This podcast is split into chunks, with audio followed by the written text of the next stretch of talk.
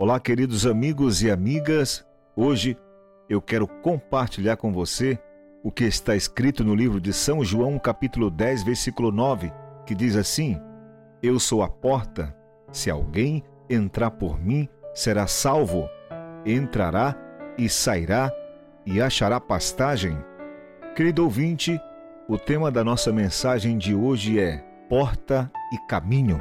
Os dois símbolos principais de São Mateus capítulo 7, versículo 13 são porta e caminho. Naturalmente, do ponto de vista de Jesus, há mais de uma porta e mais de um caminho. Há dois, mas não mais do que dois. Ou estamos por Cristo, ou estamos contra Ele. Ou temos Deus como nosso Pai, ou temos o diabo. Não existem duas opções. Podemos até pensar na porta como nossa decisão de seguir a Jesus, Conforme ele afirma em João capítulo 10, ele mesmo é a porta. Em Atos capítulo 4, versículo 12, lemos que não há nenhum outro nome dado aos homens pelo qual devamos ser salvos.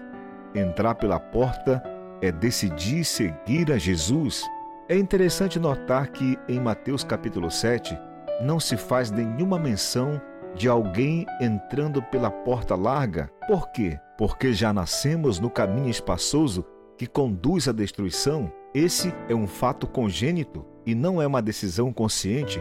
Podemos tomar a decisão de abandonar o caminho espaçoso, mas não a de entrar nele. Se a porta simboliza nossa aceitação inicial de Jesus como Salvador, então o caminho significa a nossa vida cristã subsequente a essa aceitação. A própria vida de Mateus é uma ilustração da porta e do caminho. Encontramos-lo em Mateus 9, sentado em seu gabinete na coletoria. Naquele momento, Jesus entra em cena e diz a ele: Segue-me.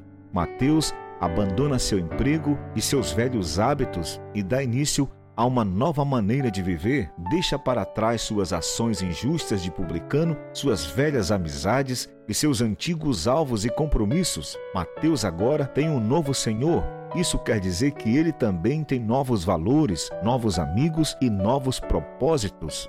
Querido ouvinte, cristianismo não é um lampejo de luz, nem um sentimento cálido e indistinto. Essas coisas podem ou não acontecer, mas a ideia principal contida na ilustração de hoje do caminho é a de que cristianismo é um compromisso vitalício com Jesus e com o modo de vida apresentado no Sermão do Monte.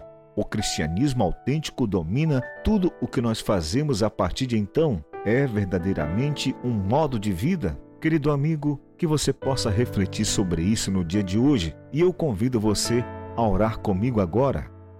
Bondoso e querido Pai Celestial, obrigado porque tens interesse de transformar a minha vida e o meu coração.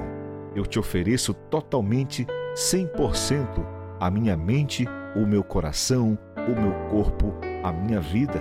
Tome conta de todas as coisas, Senhor. Por favor, eu te peço, ó Pai, no nome e por amor de Jesus. Amém. E se o mar não abrir e o faraó me alcançar, eu não vou desistir, não vou duvidar. E se se a fornalha me queimar, mesmo que eu morra aqui, sei que amanhã vou